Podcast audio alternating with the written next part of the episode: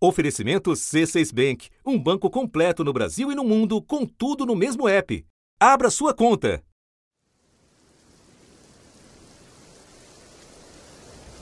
Acho que era de brinquedo. Parecia um mar aqui.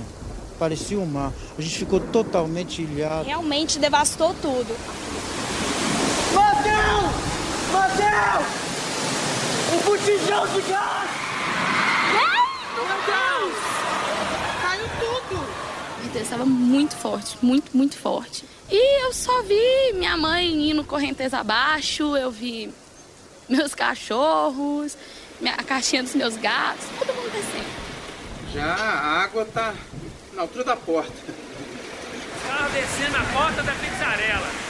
Vai trombar no outro carro lá embaixo. Olha lá, gente. Meu Deus do céu. É uma cena de terror. Nunca vi isso na minha vida. Cenário de guerra. Eu nunca vi uma situação dessa. Vende tudo, não tem nada, nada. Não sei mais o que, que eu faço, a vontade que eu tenho de sumir. Você acaba de ouvir os sons do desespero de pessoas desnorteadas em meio à destruição provocada pelas chuvas em Minas Gerais, Espírito Santo e Rio de Janeiro. Arthur Fernandes debaixo d'água, Prudente Moraes debaixo d'água. Os mortos já são dezenas e as pessoas que tiveram que abandonar suas casas, milhares. Mas o Jorge acabou de ir embora, ó. ó. Meu Deus. O assunto ligou para repórteres do G1 e da TV Globo que agora descrevem um pouco da situação em seus estados. Eu sou João Villarreal, repórter da Inter TV, afiliada Globo que cobre o norte e o noroeste fluminense. É, nessa terça-feira eu estive em Porciúncula, 85% das ruas é, foram alagadas. Né? E foi lá em Porciúncula que o Wilson Witzel, né, o governador daqui do estado do Rio, anunciou a destinação de 23 milhões de reais para a recuperação dessas cidades, né, das oito cidades que foram Olá, afetadas. aqui é o Kleber Rodrigues da Inter TV. Nesta quarta-feira, a Marinha do Brasil intensificou as ações. Segundo a Defesa Civil do Norte e Noroeste do Estado, mais de 16 mil moradores estão fora de casa. Oi, eu sou a Nayara Arpini, repórter do G1 no Espírito Santo. Aqui no estado, a chuva já deixou nove mortos e uma pessoa ainda está desaparecida.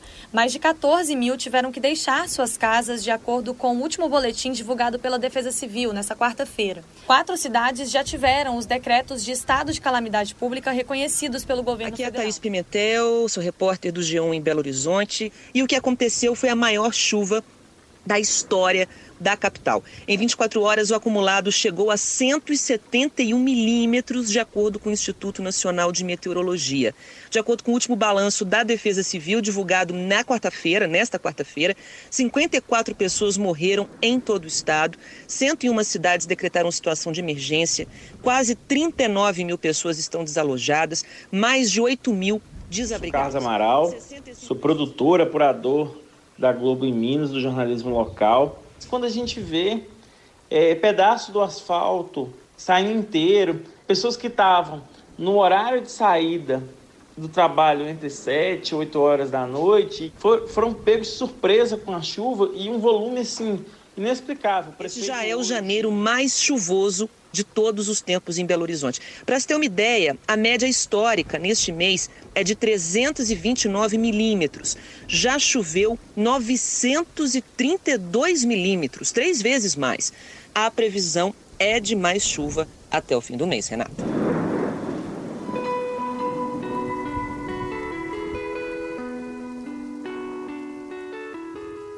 Da redação do G1, eu sou Renata Luprete e o assunto hoje é a tragédia anunciada das chuvas no Sudeste. O que explica tanta devastação e o que pode ser feito para prevenir novos estragos. Neste episódio, nós conversamos com dois especialistas: o doutor em recursos hídricos Mário Mediondo, coordenador do Centro de Estudos e Pesquisas sobre Desastres da USP e ex-coordenador do Centro Nacional de Monitoramento e Alertas de Desastres Naturais. Falamos também com o geólogo Álvaro Rodrigues dos Santos, que trabalhou por anos no Instituto de Pesquisas Tecnológicas do Estado de São Paulo, o IPT. Quinta-feira, 30 de janeiro. Álvaro, entre muitas cenas trágicas dos últimos dias, produzidas pelas chuvas, está a de ruas completamente alagadas, casas com água vários metros acima do chão, de algumas a gente só enxerga o telhado. Quais são os fatores que explicam as enchentes nas cidades?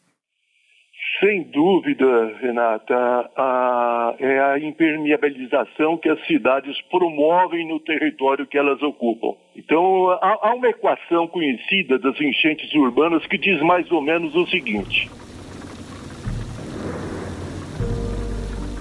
são volumes crescentemente maiores de águas de chuva em tempos sucessivamente menores sendo escoados para drenagens naturais e construídas progressivamente incapazes de lhes dar vazão. O que, que é? A cidade não retém mais água de chuva. Praticamente todo o volume das chuvas que recebem são jogadas, esse volume é jogado e de imediato sobre o sistema de drenagem. O sistema de drenagem não dá conta e aí as enchentes.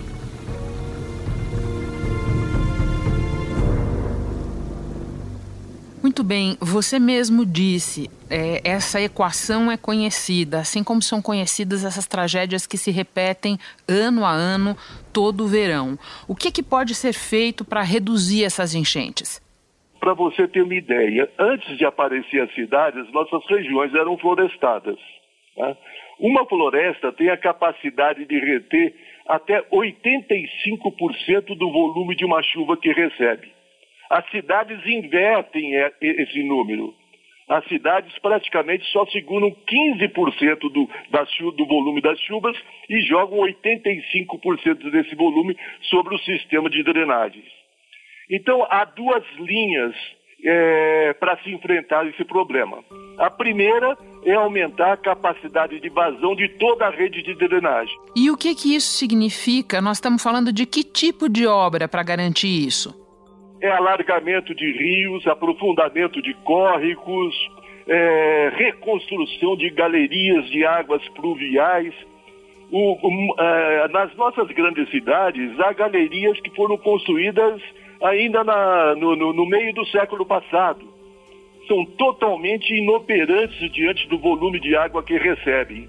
Então, todo esse conjunto de medidas para aumentar a capacidade de vazão desse sistema de drenagem, que é composto ou pelas drenagens naturais, rios e córregos, ou pela drenagem, pelas drenagens construídas, galerias, bueiras, bueiros, valetas, né, tem que ser feito. Pelo que você explica, é importante aumentar a capacidade de vazão, mas é importante também aumentar a capacidade das cidades de reterem a água da chuva. Como é que se faz isso?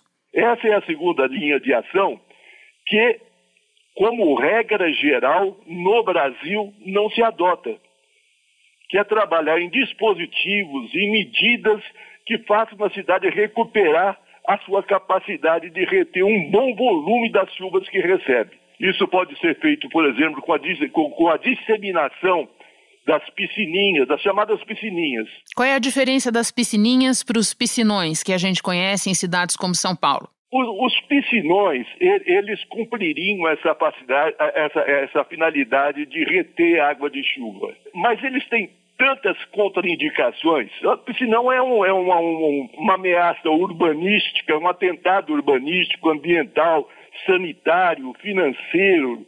Ele dá muitos problemas para a cidade que ele teria que ser a última das alternativas a ser aventada. E qual é a diferença para a piscininha? A diferença é que essas piscininhas estão dentro dos lotes, dentro das casas.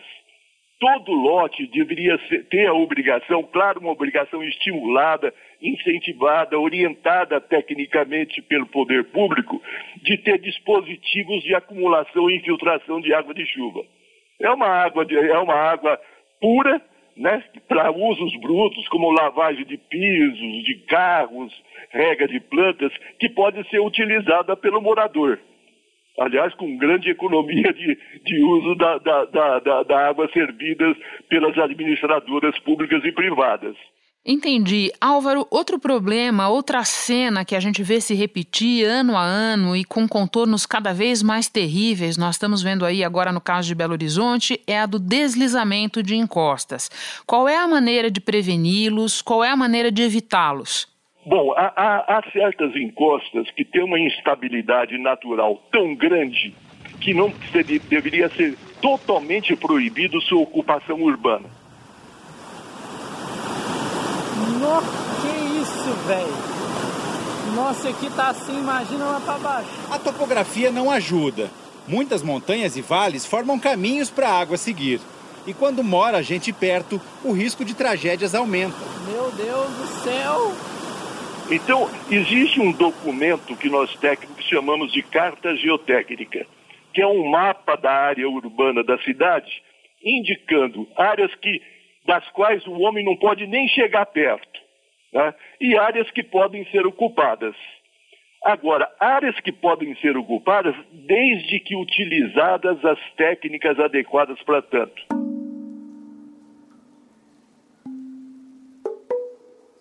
Então, tem diversos dispositivos de lotes, de, de, de, técnicas construtivas, de arruamentos muito mais adequados à ocupação de áreas com topografia elevada. Carta Geotécnica dá todas as instruções.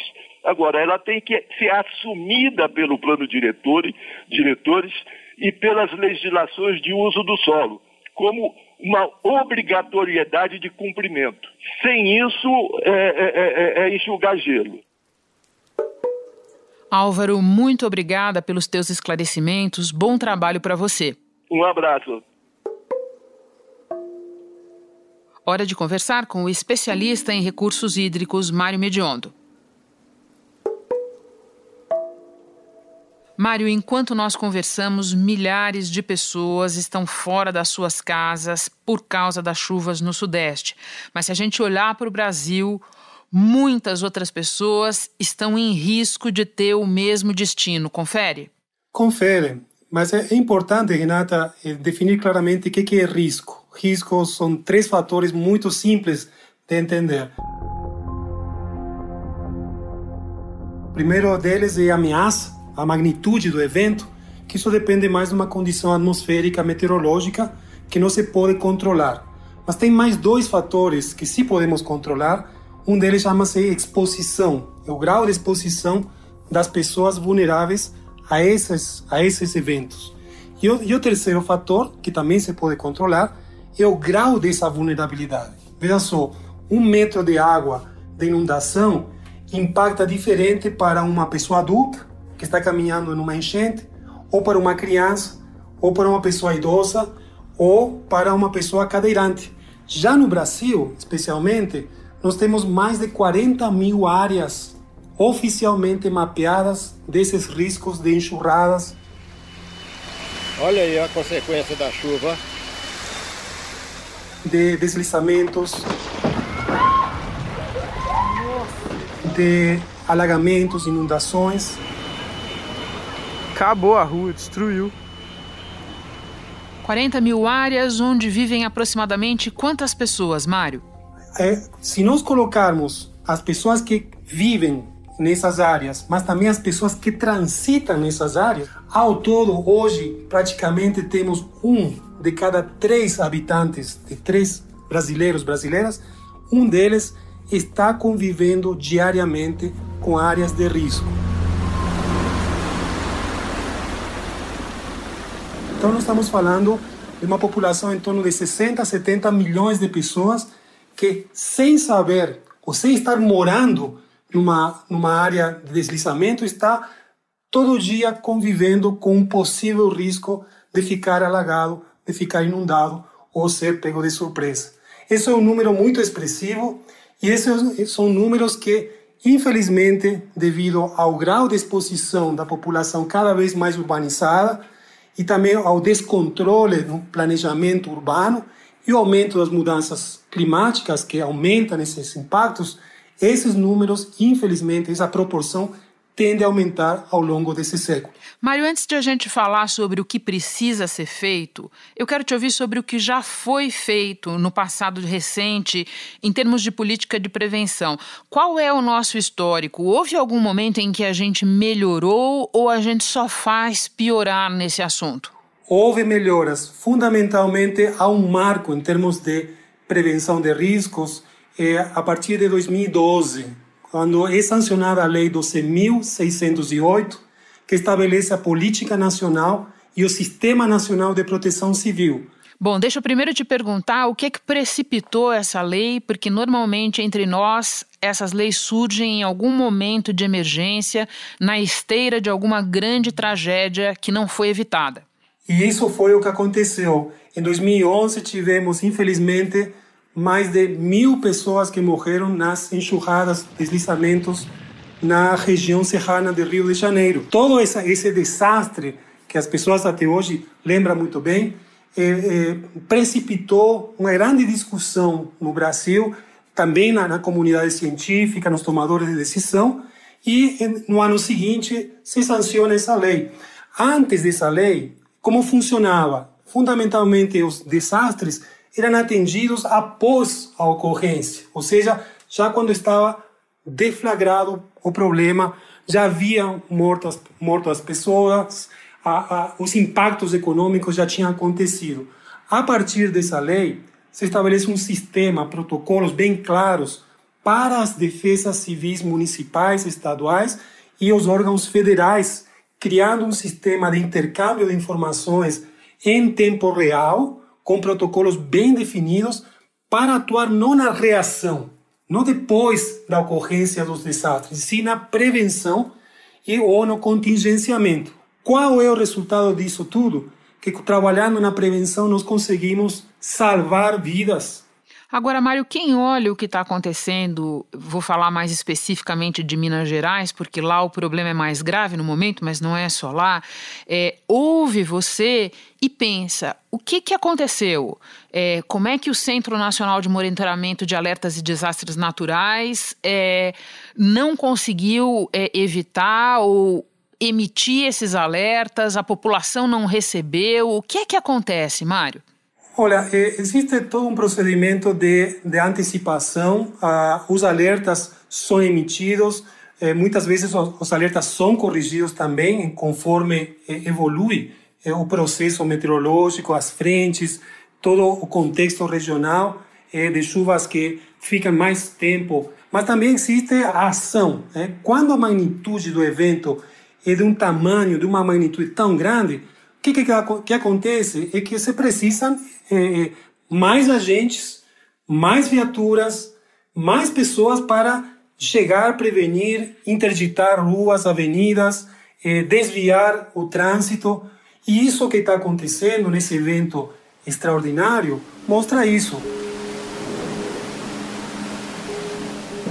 Claramente que o Brasil ainda é, tenha feito nos últimos anos um avanço, um salto na prevenção, nós precisamos ainda investir muito mais em prevenção. Você precisa de gente para atender e prevenir essas pessoas. É? Então essas pessoas podem receber um SMS, um WhatsApp, algum alerta, mas se eles não tiverem uma capacitação e uma orientação de uma pessoa, de um agente da Defesa Civil, fica uma decisão muito particular. Vou ou não vou, saio ou não saio da minha casa. Eu estou aqui na esquina da minha casa, Olha o tanto de carro empilhado aqui do, na frente do osso. Ali na frente. Mais... Bom, já que você falou na defesa civil, na tua experiência, na tua observação, o contingente de agentes, de agentes vem aumentando ou diminuindo? Em algumas regiões está aumentando devido a que algumas prefeituras têm criado uma conscientização e investimento. Em outras regiões está diminuindo. Não, não há um, um panorama geral eh, homogêneo no Brasil, até porque alguns agentes se aposentam e às vezes as prefeituras não têm condições de criar uma nova vaga. Uma questão burocrática de contas públicas.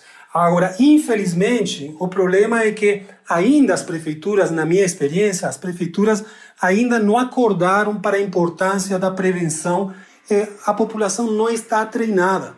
Nós temos eh, grandes problemas de educação e esse pode ser um dos, dos elementos para contribuir para uma educação que fortaleça uma sociedade que está vulnerável, não, so, não somente socioeconomicamente nas regiões de periferia, e se está vulnerável por, pela informação.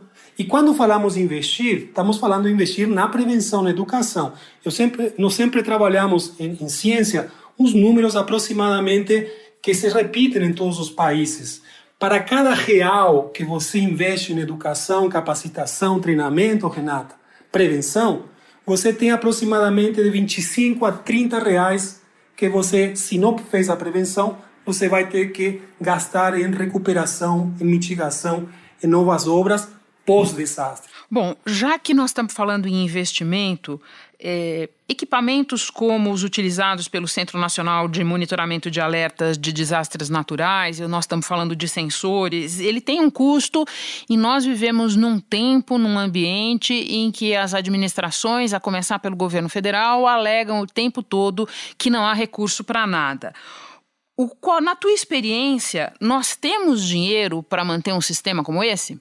A gente percebe percorrendo o Brasil de norte a sul, leste a oeste, que tem recursos. O governador Renato Casagrande acredita que serão necessários 500 milhões de reais para reconstruir os municípios atingidos pela enchente. A gente poder fazer toda a recuperação de quase 300 pontes, de é, em torno de 600 a 800 moradias, das rodovias estaduais, da infraestrutura urbana. Então, o governador do Rio, Wilson Witzel, liberou 20 milhões de reais. 20 milhões, 10 para a Defesa Civil e 10 para a assistência social.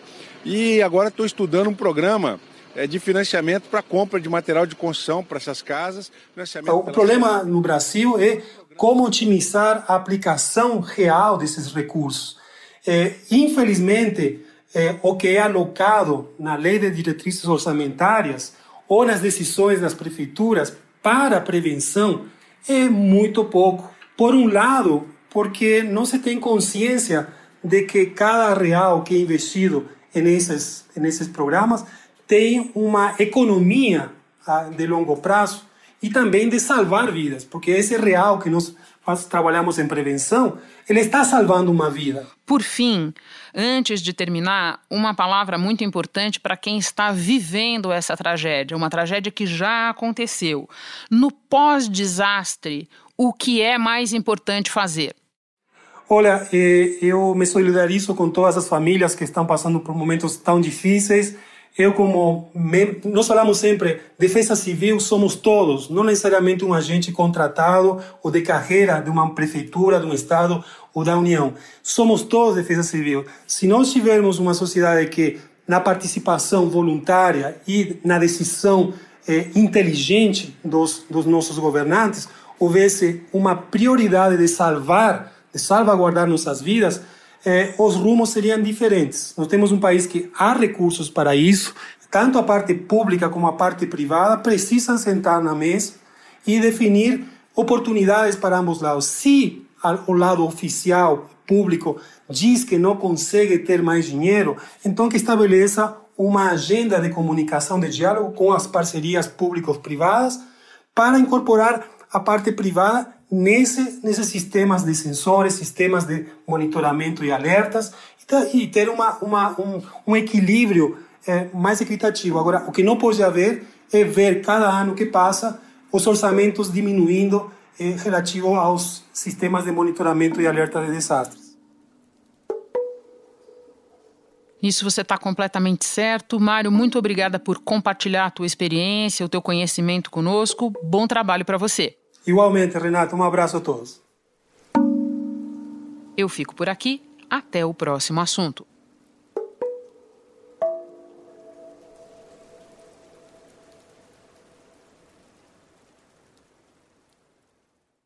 Você no topo da experiência financeira que um banco pode oferecer. Escolha um banco completo no Brasil e em qualquer lugar do mundo. Abra sua conta no C6 Bank.